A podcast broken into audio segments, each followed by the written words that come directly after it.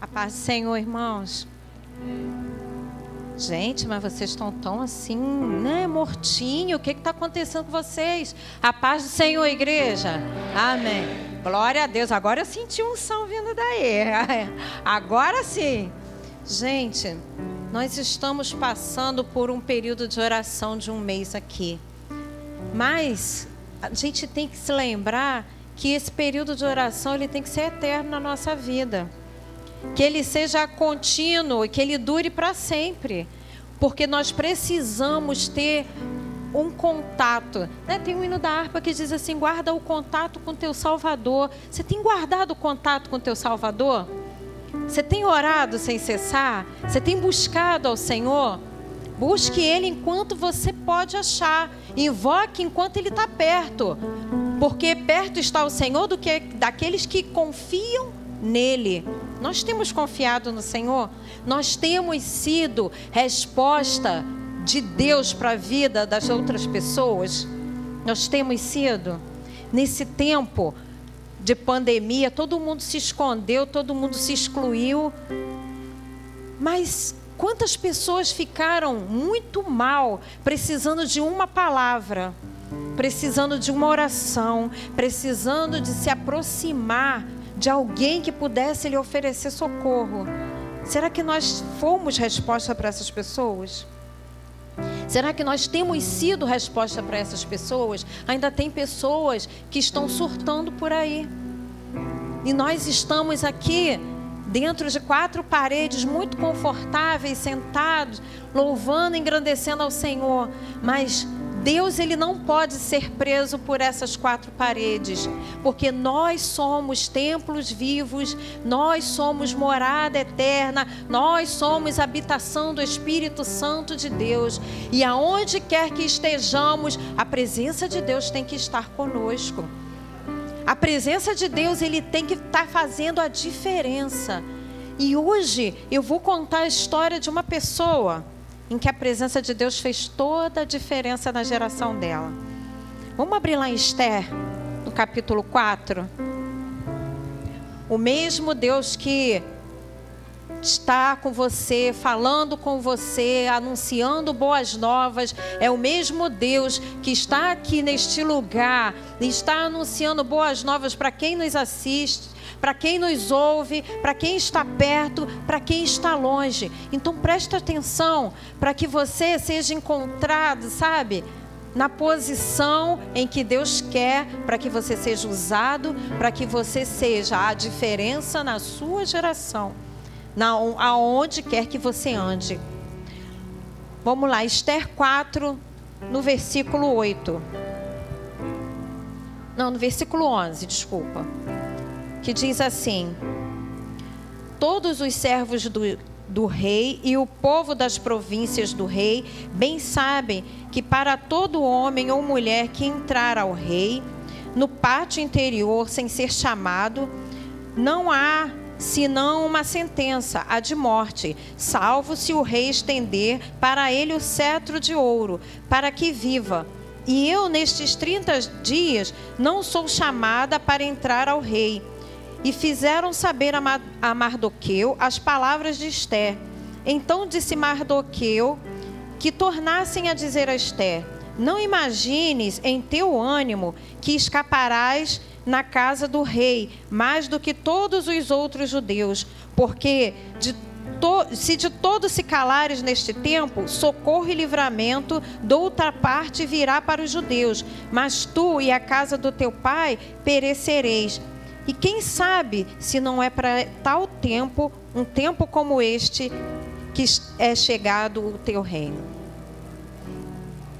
Gente, Esther, todo mundo conhece essa história, né? É uma história que já foi feita até novela, filmes. Tantas coisas foram ditas a respeito de Esther. Esther era uma moça escrava, porque Nessa época aqui, os persas tinham invadido a Babilônia, que já tinham levado o povo cativo. E ela estava no meio dos cativos, junto com o seu primo, que cuidava dela como um pai. E Esther, ela estava como uma moça normal, comum, escrava sem pai, sem mãe, sem ninguém que for, pudesse dizer assim: essa aqui é a família de Esther, a não ser por um primo chamado Mardoqueu. Porque quando houve a invasão, eles foram separados e foram mortos. E eu fico vendo assim, às vezes a gente fala assim: Senhor, quem sou eu? Senhor, quem, o que, que eu posso fazer? Esther era órfã, uma moça órfã, num tempo difícil, num tempo de domínio. Ela estava lá e ela podia, podia acontecer altas atrocidades com ela. Mas ela estava guardada pelo seu primo. Que aconteceu? O rei resolveu fazer uma festa, uma festa daquela de arromba. Vou mostrar o meu poderio, vou mostrar tudo que eu conquistei. Eu sou muito famoso, eu sou um, tenho um domínio muito grande, vou chamar todas as minhas províncias e vou fazer uma festa para me exibir com tudo que eu tenho. Ele fez a festa, vários dias, e ele tinha uma rainha lindíssima chamada Vasti. E essa rainha fez uma festinha para as mulheres também, para as outras rainhas festejarem com ela, faz um banquete lá na casa das mulheres. Enquanto ela estava lá festejando, muito feliz, o rei mandou chamar para exibir a beleza de sua esposa. Que eu vou sair para aquele monte de bêbado ficar me olhando, aquele monte de gente que já perdeu o juízo. Eu aqui, estou festejando com as meninas, eu vou largar tudo e vou atrás do, de, de me mostrar para o rei. Diz para o rei que eu não vou, não. Diz para o rei que eu vou ficar aqui na minha festa. E isso causou um problema, porque a autoridade máxima era a autoridade do rei. E ela tinha que obedecer. E se ela não obedecesse, dava margem para que outras mulheres fizessem a mesma coisa. Já imaginou? Em tempos em que o homem era a figura principal, uma mulher dizia assim: Eu não vou fazer, não vou obedecer, eu não quero, eu não vou. Isso custou toda a liberdade que ela tinha. Ela foi destituída do cargo de rainha e ela ficou aprisionada. E o cargo dela ficou vazio. O rei ficou muito furioso, mas se acalmou e lembrou que ele não tinha mais uma rainha.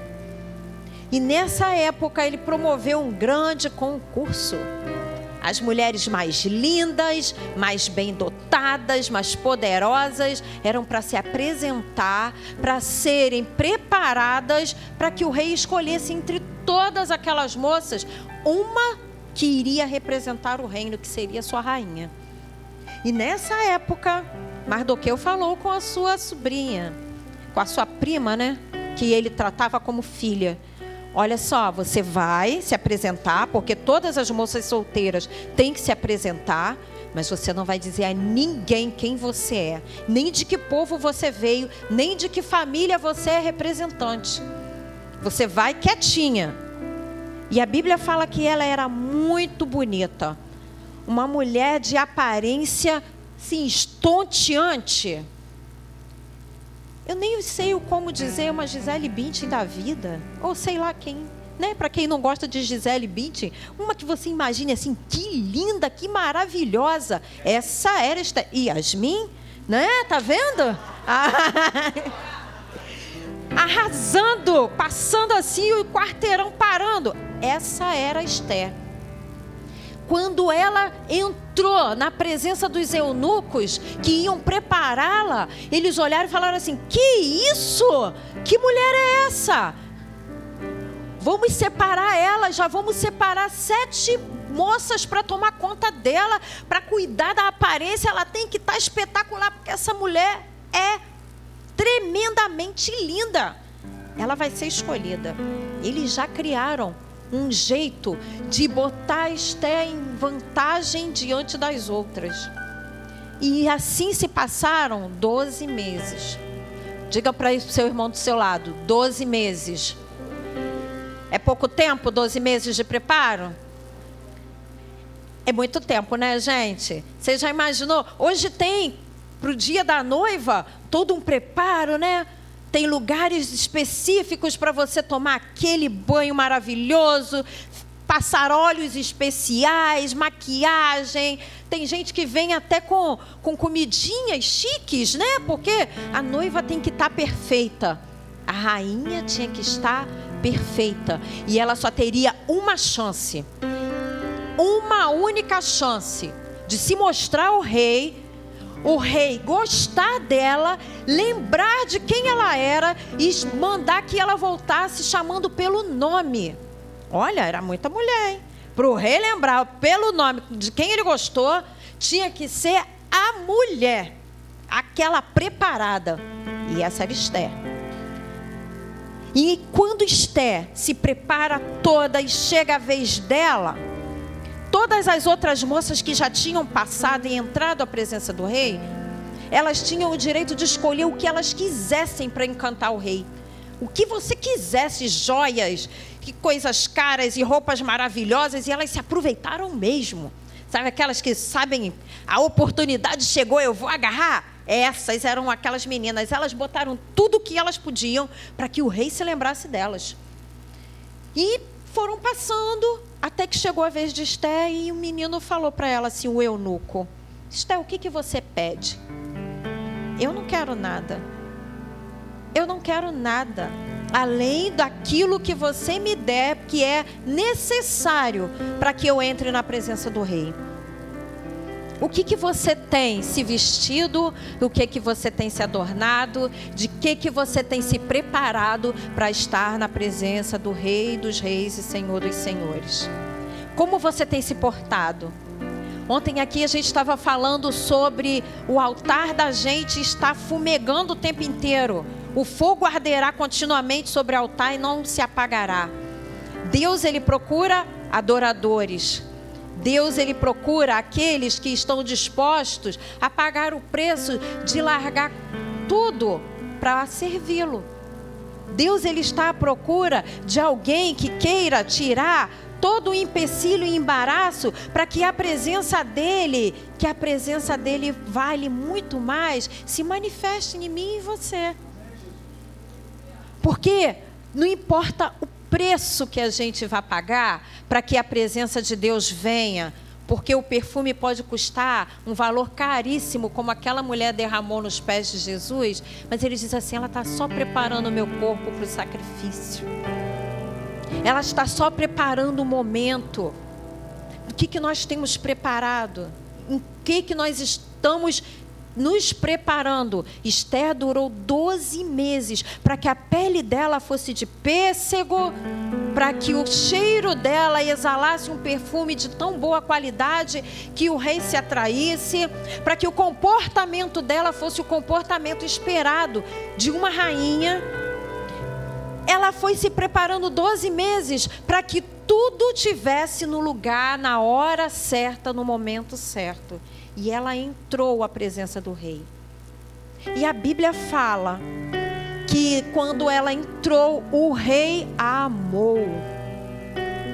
O rei a amou. Ele olhou para ela e falou assim: Nossa, que espetáculo! Que espetáculo! Da onde veio essa mulher? E daquele momento ele decidiu que ela seria sua rainha. Gente, Deus ele está preparando uma noiva aqui na terra. Deus vem Jesus vem buscar a sua noiva adornada, linda, perfumada, com os olhos do Espírito Santo, cheio de unção, transformada de tal forma que ele olhe no meio da multidão e diga: Olha ali a minha noiva. Olha a minha noiva.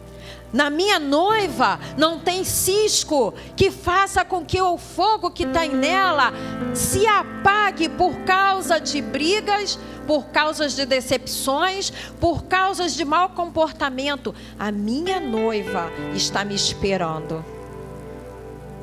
Gente, isso é lindo quando a gente vê que Deus nos trata com todo respeito e carinho que nós não merecíamos.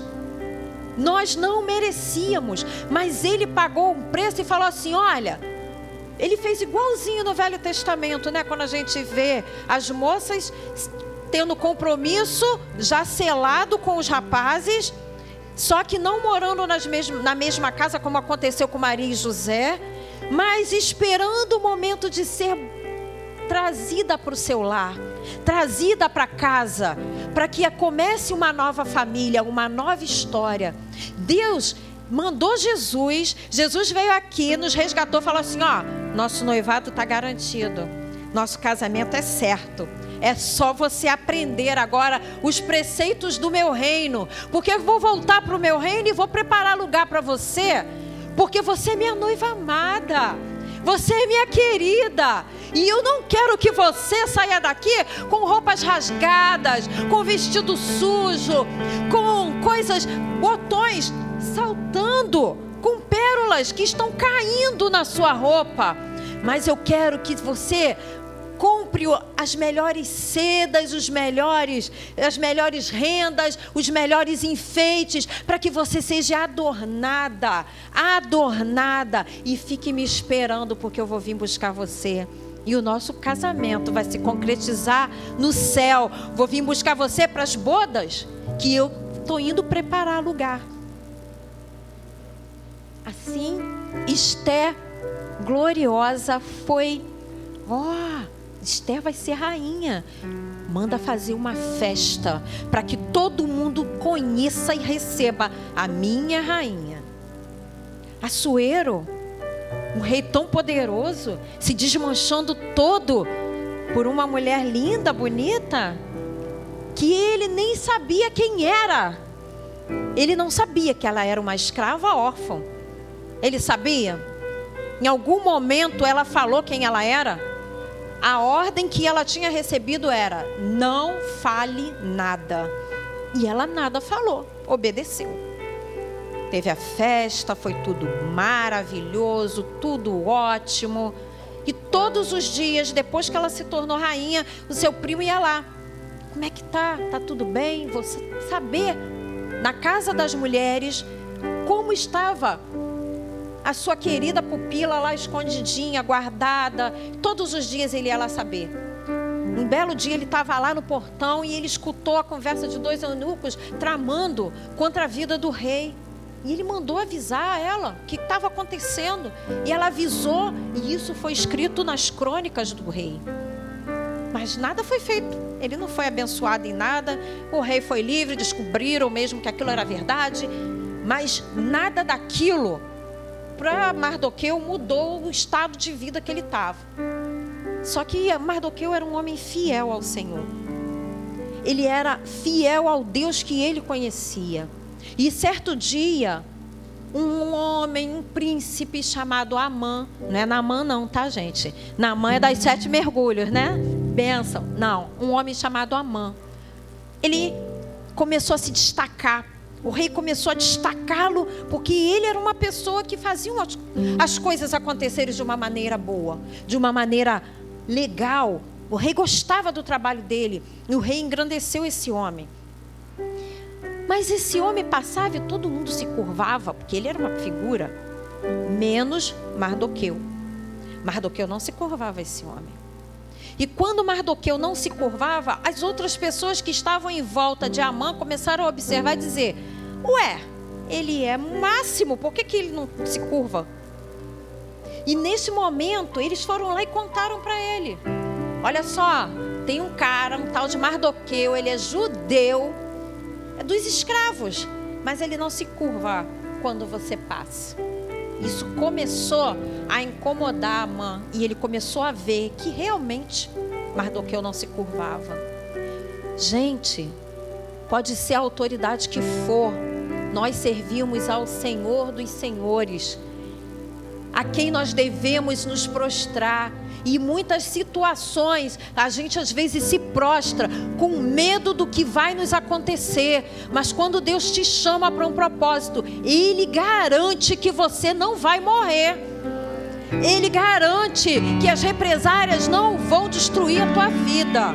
Ele garante que aonde você estiver, o nome dele vai ser exaltado através da sua vida. E assim foi com Mardoqueu. Nesse momento aqui que a gente leu a palavra do Senhor, Mardoqueu tinha acabado de descobrir que Amã estava tramando para matar não só ele, ele estava com tanto ódio que ele queria matar Mardoqueu, mas ele queria matar todos os judeus, todo o povo que ele representava. Ah, é? É assim? Eu sou poderoso, eu sei o que fazer. Eu fico na presença do rei. E ele entrou na presença do rei e falou: Olha, tem um, judeu muito abusado que não se dobra. Isso é uma lei que o Senhor é, promoveu aqui entre todos que quando eu passasse teriam que se dobrar. Ele não se dobra. Tá. Então tá aqui o meu selo. Antigamente os reis tinham coisas muito importantes. Uma delas era o selo. O selo de um rei dizia assim: essa é minha assinatura. E o rei pegou a assinatura dele, deu na mão de Amã e falou assim: faça conforme você quiser. Envie cartas, faz o que você quiser. E a achou ótimo, maravilha. Agora eu vou mandar cartas para todo o reino, com o selo do rei, dizendo que existe um dia, um mês e um ano para que esse povo todo seja exterminado. Esse tempo em que o esse povo ia ser exterminado, se chamava um tempo de Pur. Esse Pur significava o quê? Que a sorte daquele povo tinha sido decretada. Eles não poderiam lutar, eles não tinham direito à luta porque eles eram escravos. Então, se tinha um dia para eles serem mortos, qualquer um poderia matá-los. Aí já imaginou? Eu, judia, tenho essa caneta aqui. Para mim tem muito valor. Todo mundo acha que tem muito valor. Vem cá, Ana. Por favor. A Ana, ela é, ela é persa. Ela olha e fala assim: Eu sei que ela vai morrer. Aquela canetinha dela vai ser minha. As roupas dela vai ser minha. Já estou de olho em tudo que ela tem. Eu mesma vou matá-la, porque eu posso matar. No dia estou esperando. Hum, bonitinho, hein? Essa roupinha que você está usando é da hora, hein? Vai ser tudo meu. Todos, todos que passavam pelos judeus olhavam e falavam assim: aquela casa vai ser minha. Aonde ele habita vai ser meu. Tudo vai ser meu. E a Ana já passava, já tipo assim, ó, quase botando a mão na canetinha, porque a canetinha ia ser dela, com direito dado pelo é, o selo do rei. O direito dado pelo selo do rei. Mas o que aconteceu? Aquele povo começou, obrigada Ana, aquele povo começou a orar. E aquele povo, eles tinham a, a eu esqueci agora a palavra, mas eles tinham, vamos dizer, a mania, não era mania não, de quando a coisa estava muito difícil, eles rasgavam as vestes e se vestiam de pano de saco. Eles tinham um ritual, lembrei a palavra. Eles tinham um ritual de se rasgarem e eles começaram a se rasgarem, a se vestir de pano de saco e a ficarem depressivos e a jejuarem e começaram a clamar com grande voz para que houvesse misericórdia da parte de Deus para com a vida deles. E nesse momento Mardoqueu vai para a porta da cidade, da casa das mulheres que ficava numa cidade chamada Suzã. E informam a Esté que ele está vestido de pano de saco. E ninguém podia ficar nas portas da cidade vestido daquela forma. Ela manda vestidos para ele, ela manda roupa e ele diz: Eu não vou mudar o meu comportamento, porque as coisas estão difíceis e eu não vou fingir que está tudo fácil. Às vezes a gente está vivendo tempos difíceis, situações que nós não gostaríamos de estar vivendo, mas a gente finge que vai tudo bem. E a gente não toma um posicionamento, a gente não muda de atitude, a gente não transforma, porque você tem medo de que alguma coisa te aconteça, porque o rei pode passar e te ver daquela forma, porque seu vizinho pode te ver e achar que você não está se comportando bem. Mas escute uma coisa: quando você toma um posicionamento, os céus param para te ouvir. Quando você se posiciona, não vai ter nada que venha te derrotar, nem um decreto assinado e selado pelo rei. O rei dessa terra, ele quer que todos nós que professamos o nome do Senhor, que a gente seja destruído. O rei dessa terra levanta o tempo inteiro barreiras para que você e eu venhamos a nos contaminar e sermos destruídos, para que a gente não seja noiva de Cristo. O tempo inteiro, Satanás ele se levanta para fazer com que a igreja caia.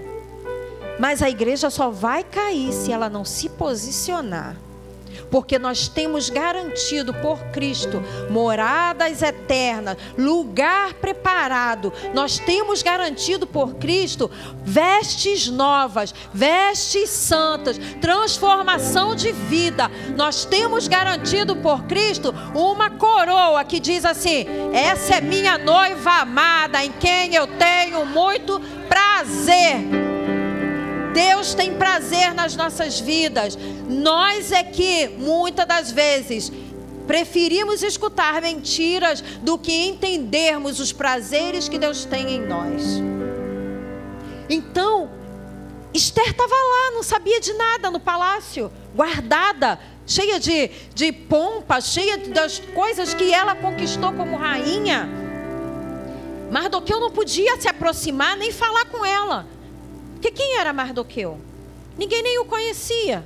Ninguém sabia quem ele era. Mas ele mandou um aviso. Olha só, Esther. Os decretos já foram.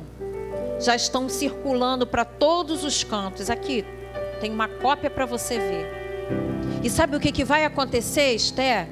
Você está perto do rei, você pode fazer alguma coisa, você pode mudar a nossa sorte. Você pode, você tem um acesso que eu não tenho.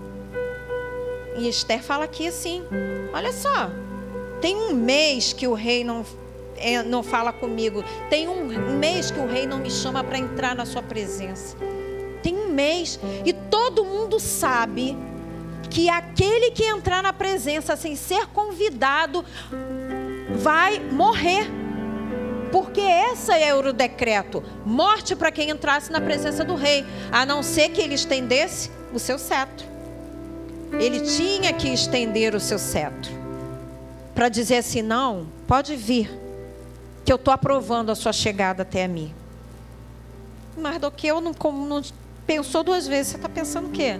Que você está aí no palácio, você, a órfã, a judia escondida, que não vai sobrar para você Deus vai dar livramento para o povo dele, porque é povo dele. Mas você e sua casa vão perecer porque você não fez nada. Gente, Deus tem dado nas nossas mãos responsabilidades para esse tempo. E o que, que nós temos feito?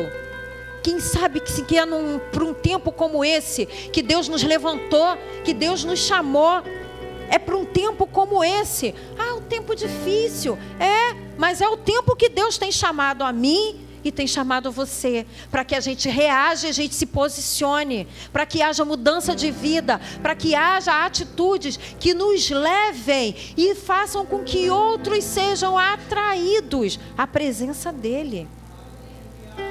É para um tempo como esse que eu fui chamada. Eu fui chamado para fazer a diferença não parada e achando que tudo vai bem porque comigo está tudo bem. Aparente, a aparência das coisas pode estar tudo bem, mas não significa que no reino da aqui ó, nos reinos dos ares estão acontecendo nesse momento, para que eu e você estejamos aqui, uma grande batalha, uma grande luta, para que cada um de nós que fomos trazidos aqui, cada um que está ouvindo essa palavra, possa estar ouvindo e entendendo. Existe uma batalha, uma guerra, porque Satanás e seus anjos têm pelejado contra mim e, a, e contra a sua vida todos os minutos e segundos que ele tem antes que ele seja lançado no inferno. Definitivamente. Para que você e eu vá junto com ele para lá, para um lugar de dor e sofrimento e a gente não alcance a salvação vinda do céu. A gente não entenda o plano de Deus para com a nossa vida. Esther estava lá, mas ela entendeu quando ele falou assim: você está pensando que se você ficar aí nada vai te acontecer? Não se levanta, não. No capítulo 4, no versículo 15, diz assim: Então disse Esté que tornasse a dizer a Mardoqueu: Vai e ajunta todos os, os judeus que se acharem em Suzã e jejuai por mim. E não comais nem bebais por três dias, nem de dia nem de noite. E eu e as minhas moças também assim jejuaremos, e assim irei ter com o rei, ainda que não é segundo a lei, e perecendo, pereço. Se der ruim, vamos botar nos nossos dias, né, na nossa linguagem, se der ruim com a minha vida, eu vou morrer. Então, se eu morrer, morri, mas eu vou morrer tentando. E ela fez isso. Ela, eles jejuaram, eles oraram, eles se colocaram na presença do Senhor. E ela, com suas moças, se preparou. Se preparou, se vestiu da melhor maneira que ela podia, colocou todos os enfeites que ela podia. Ela ficou deslumbrante. E foi para o pátio interior da onde ficava o rei, da casa do rei. No pátio interior, eu não sei se vocês têm ideia disso, mas eu estudei numa escola é, do início do século passado que tinham pátios interiores. Eu estudei no Liceu Nilo Peçanha. E ela tinha, ela tem pátios hoje. Eu não sei se os pátios estão inteiros, mas na época tinham pátios muito lindos. E a gente pegava sol. A gente saía das salas porque era um lugar preparado para aquela época antiga, onde o sol tinha que entrar dentro das casas, mesmo que você não saísse às ruas. Então, quando a gente entrava nesses lugares, a gente se achava, porque tinham vários jardins, era um lugar bem bonito, a gente sentava lá para conversar, para pegar o solzinho nos dias frios, para pegar uma brisa nos dias quentes. E é mais ou menos assim que eu imagino o pátio da casa real um lugar com jardins lindos, tanto que os jardins suspensos da Babilônia eram, eram antigas maravilhas, uma das sete maravilhas antigas né, do mundo antigo, porque era lindíssimo. Quem olhasse via um jardim suspenso, lindíssimo, maravilhoso. E esse jardim eu imagino assim, um lugar muito bonito. E aquela mulher se posicionou, olhando para o rei, em que podia matar ou decretar que ela continuasse vivendo, para que uma sentença fosse revogada. Uma sentença fosse revogada. E ela entra naquele pátio. E ela se coloca na posição que ele pudesse ver. E quando ele a viu, o coração dele, sabe assim? Sabe romance? Sabe? Coração palpitou.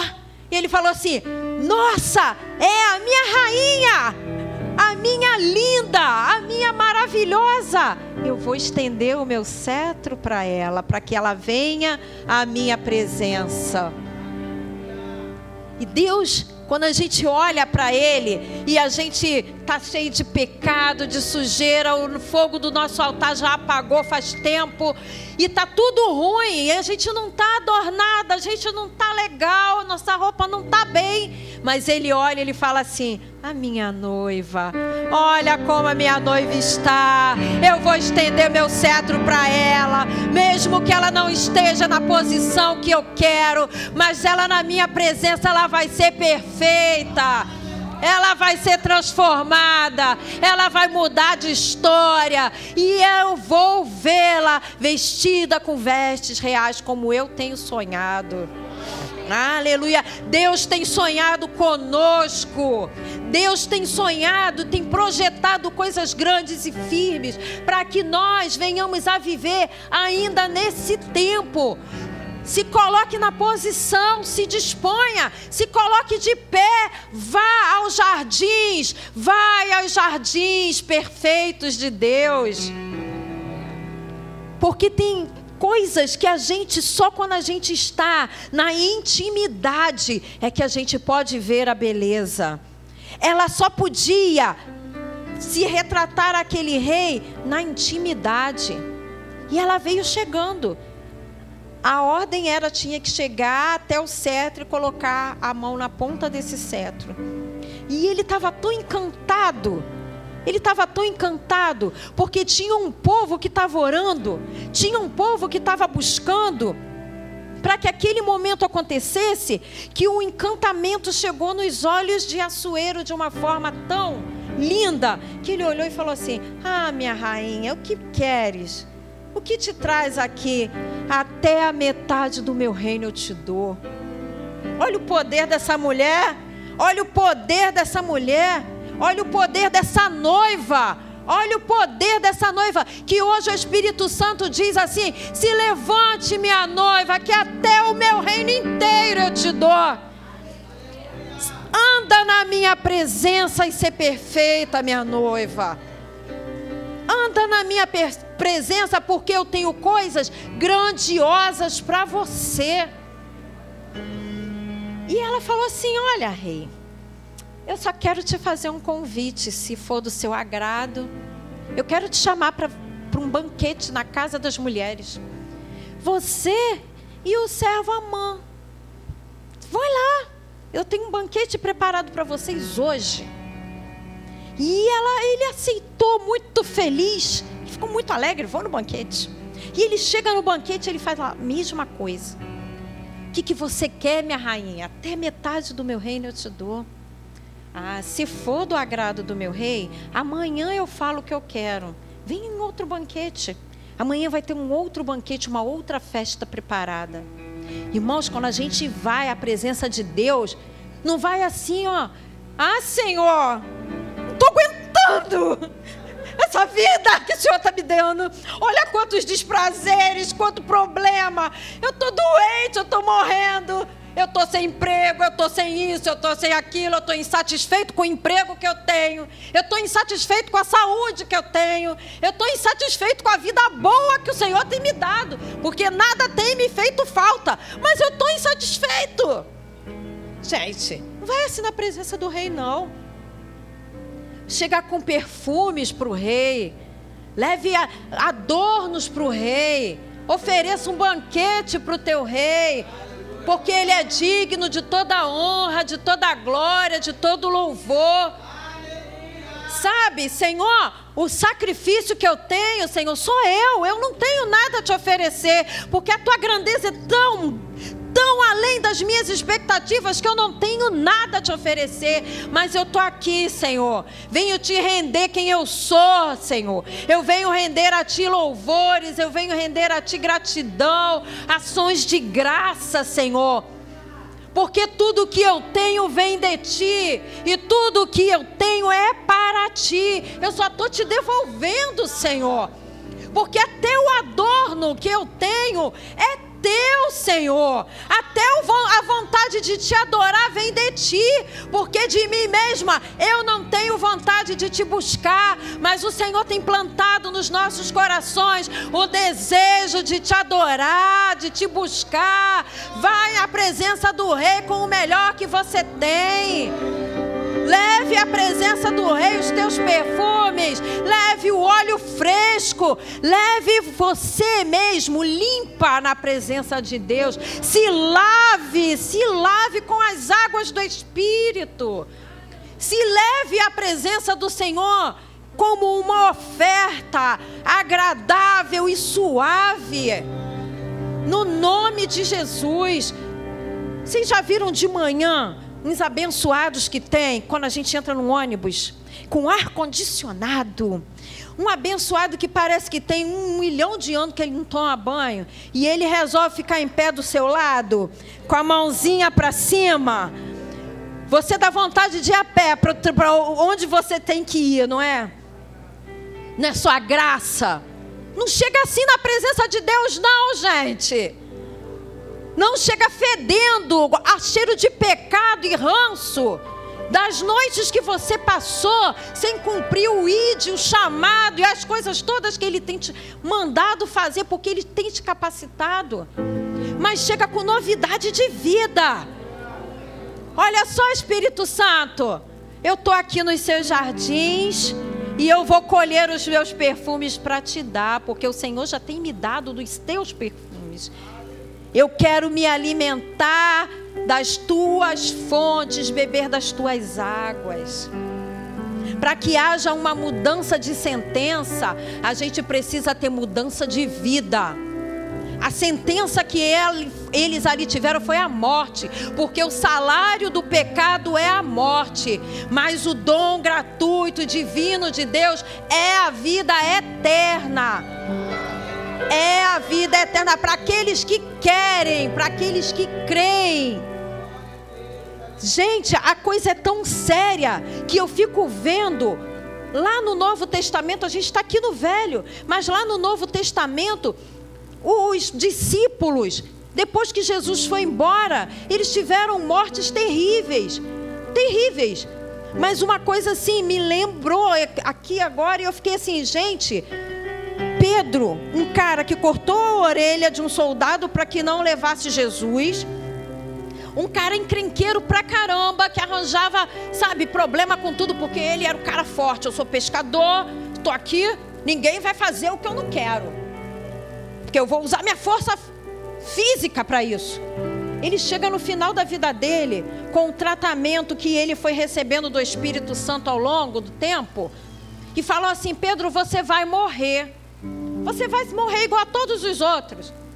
Você vai ter a morte de cruz. E ele diz assim: Eu? Eu vou ter morte igual do meu Senhor? Eu não sou digno, vocês não estão entendendo. Quando eu estava aqui naquela praia pescando, achando que eu estava fazendo alguma coisa diferente, ele me pescou, ele me salvou. Ele me salvou, ele mudou a minha história. Eu não sou mais o mesmo. Não me pendura de cabeça para cima, não. Me pendura de cabeça para baixo, porque eu não sou digno. Eu não sou digno de morrer como meu Senhor, porque ele me mudou. Eu não sou mais o mesmo. E eu agora, eu expresso a glória desse Cristo. Nesse momento aqui, Esté estava dizendo assim: olha, a minha vida não tem valor. Porque o meu povo, o povo que se chama pelo nome de Deus, está em perigo.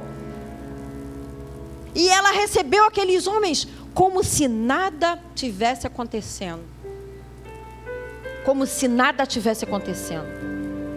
Vocês já viram como que a gente faz as coisas quando o problema chega na nossa porta? A gente põe a mão na cabeça, a gente se descabela, a gente corre, a gente chama, a gente vai, né? Pro, pro, pro zap e fala assim: Irmãos, pelo amor de Deus, eu estou morrendo. Gente, eu não estou dizendo que não é para pedir socorro, não. É para pedir socorro. Mas é a forma com que você se posiciona para pedir socorro. Eu acho assim espetacular quando você tem todo motivo para se desesperar, correr, gritar, ficar enlouquecido e você chega e fala assim: Camila, estou precisando de você hoje. Vamos jejuar? Vamos orar? Tem uma causa aí difícil. Mas o povo de Deus não está fazendo assim mais, não, gente. O povo de Deus está assim: misericórdia, Senhor. Igual o povo aqui estava. Mas esse povo aqui, ele estava em escravidão e em desesperança, se rasgando todo, trocando de roupa, botando saco por desespero, porque eles não sabiam o que fazer. Mas Deus deu a estratégia a uma pessoa em que ele tinha colocado no lugar certo, na hora certa, que ela estava com a faca e o queijo na mão, só precisava que ela se posicionasse. E ela se posicionou. E quando o rei chegou no segundo dia do banquete, ele falou assim: Então, minha rainha, o que, que você quer? Olha só, vou falar uma coisa muito linda para vocês. Até para você pedir ajuda ao Senhor, você tem que estar no lugar certo na hora certa. Você tem que se posicionar. Você tem que estar limpa, santificada, adornada você tem que estar com a tua vida no altar. Você tem que estar no lugar certo. Esté poderia chegar na frente de todo mundo e falar: Meu rei, estão querendo acabar com a minha vida. Sou sua esposa, me salva. Ah, não podia ter feito isso? mas ela chamou ele no secreto. Vem no banquete, vem na casa das mulheres aonde eu moro, vem no lugar aonde eu estou. Lá a gente vai ter um particular. Depois de eu te agradar, nós vamos ter um particular. E quando ela chega e fala assim: Olha, é, eu preciso que o Senhor salve a minha própria vida. Eu quero pedir pela minha vida e pela vida do meu povo. Porque nós temos uma sentença de morte. E o rei se assustou. Como assim vocês têm a sentença de morte? Quem vai querer matar minha rainha? Esse seu companheiro, Amã, que está aí do seu lado, que veio aqui junto com você para participar do banquete. Esse está querendo a minha vida, porque eu sou judia. Cuidado com quem você anda. Cuidado com quem você empresta a sua assinatura. Cuidado para aquele que você dá tanto valor, que tem mais valor do que aquele que seu Deus pode fazer na sua vida. Cuidado, porque essas pessoas estão andando do seu lado, usando do teu prestígio, da tua autoridade para matar você e a sua casa. Cuidado, porque a morte pode estar no seu próprio anel, com seu próprio selo. Cuidado para quem você empresta a tua autoridade. Seja aquele que primeiro ouve da parte de Deus com quem você pode contar.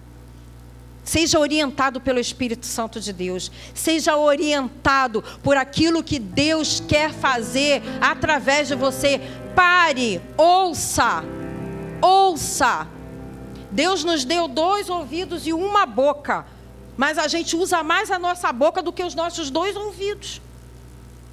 Às vezes a gente usa a nossa boca para reclamar, a gente usa a nossa boca para declarar palavras que vão trazer derrota para a tua vida, mas a gente não escuta dizendo assim, ó, o Espírito Santo falando: Filha, eu deixei, eu permiti para que você cresça, tudo isso que vai acontecer na tua vida não é para a tua morte. Tudo isso é para a glória do meu nome. Tudo isso é para que você seja exaltada, porque você tem pai. Você tem pai. No mundo aqui fora parece que você é órfão, mas você não é órfão. Se posiciona, se posiciona, porque o teu pai vai fazer o que é necessário para que a tua vida mude. E eu fiquei assim tão abismada, é que ela começou a, a ajoelhar e a falar: Rei, revoga a lei, revoga, revoga. O que, que é revogar? Tira essa lei que você assinou uma lei assinada por um rei não pode ser revogada. Eles não tinham o direito de lutar, eles tinham o direito à morte e não havia como revogar essa lei, já estava selada. Mas o rei falou uma coisa muito interessante para ela: eu não posso tirar essa lei. O seu povo vai ter o dia do pur, vai ter o dia em que vocês já está decretado que vocês vão sofrer esse dano. Mas eu abro mão de uma coisa. Eu vou dar a vocês o purim, o direito de lutar. Deus ele não tira de nós o direito de lutar. As guerras vêm, as lutas vêm, vem tudo de ruim, mas Ele te ensina, Ele te dá armas, Ele te faz manejar as armas para que você, no dia da tua guerra, você tenha o direito de lutar. Se levante para lutar na presença do Senhor, porque Ele te faz cortar os laços do inimigo e te faz vitorioso no poder que há no nome de Jesus. Ele não vai te tirar da guerra. Deus não está aqui levantando covardes, mas Ele está levantando guerreiros. Se prepare, se prepare, porque na hora da batalha, na hora da batalha, as armas vão estar na sua mão. Em nome de Jesus. E quando Deus faz isso, sabe o que acontece? Tudo muda.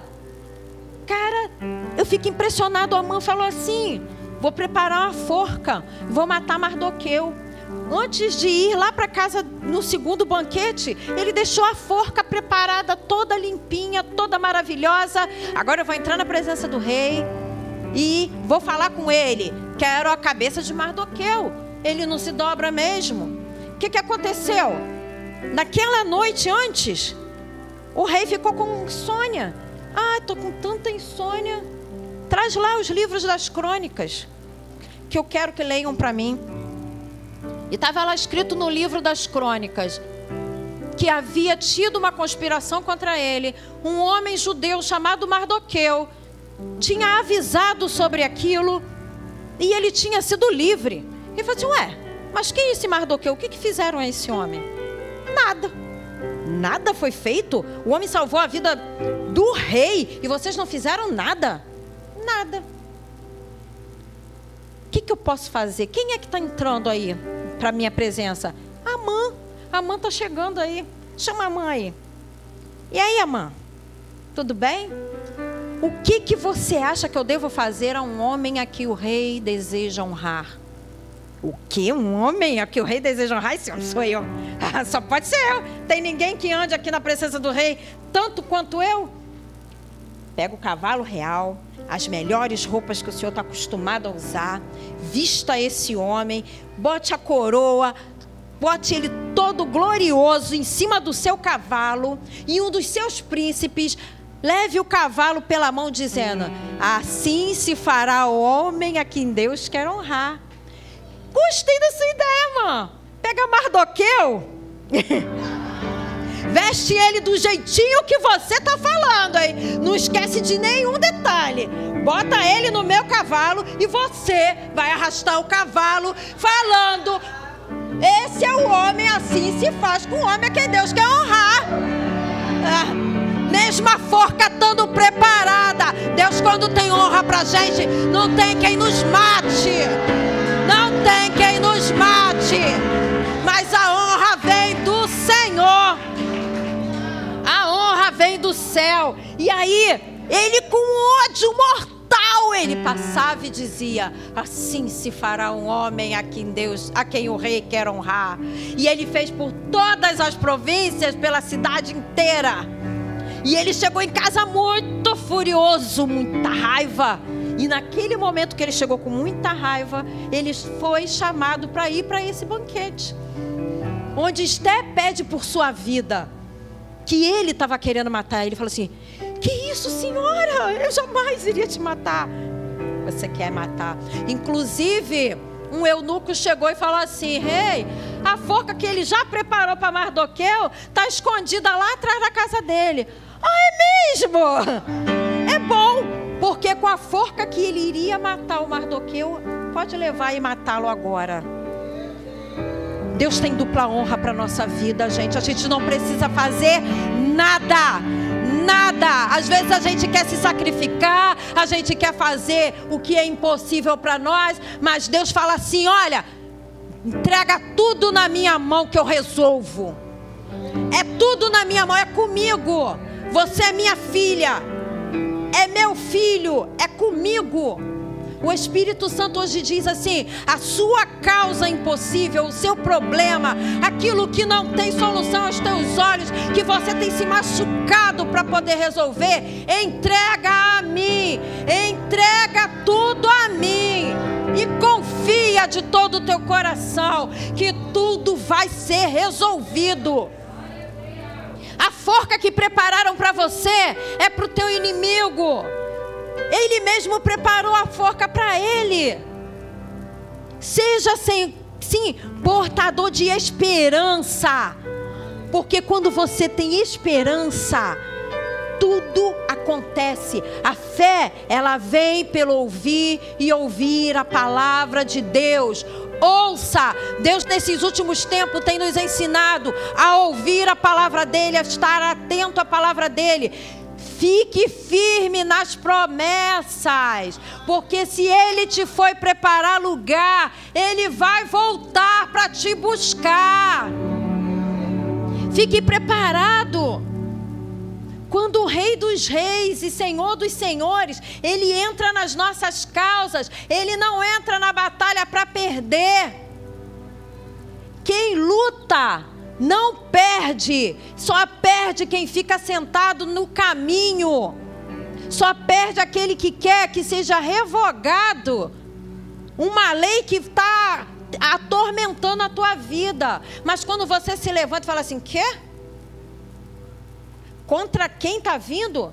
Olha só, você não está vindo contra mim, não. Você está vindo contra o Senhor dos Senhores, o Rei dos Reis, porque é Ele quem luta as minhas guerras.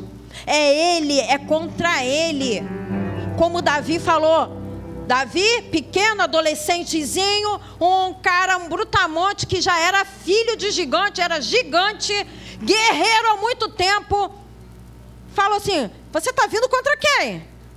Eu, você vem contra mim com lanças e espadas, mas eu vou contra ti em nome do Senhor dos Exércitos. Se levante nesta noite, porque você tem um Senhor, e Ele é o Senhor da guerra. E Ele não vai te colocar numa furada, Ele não vai te colocar num lugar aonde você vai ser morto, mas Ele vai engrandecer o nome dEle através da sua vida. Ele nos dá o direito de lutar na cruz. Desde a cruz, Ele tem nos dado direito e escolhas de lutarmos. Na cruz ele nos libertou, não foi para que a gente ficasse preso e, e, e, chorando entre quatro paredes, mas foi para que a gente reagisse e a gente mudasse não só a nossa vida, mas a vida daqueles em que nos cercam e nos rodeiam. Então se levante para lutar, porque e no dia, exatamente no dia do pur, que teria desgraça, choro, muita morte, muita gente desejando o que era meu, teve despojo. Eles que não quiseram, porque eles tiveram o direito de se defender. E aqueles que foram contra eles e morreram, eles não quiseram o despojo. O despojo significava tudo aquilo que eu consegui numa batalha era meu. Tudo aquilo que era de Edna, que eu conquistei, passava a ser meu. Isso era despojo. Mas eles não quiseram, porque maior era a honra de ter vida. A vida que eles conquistaram na batalha que eles venceram. E no dia que ia ter choro, pranto, teve alegria, teve gozo e teve honra. Há para você hoje a alegria, a gozo e a honra. Tome posse nessa noite.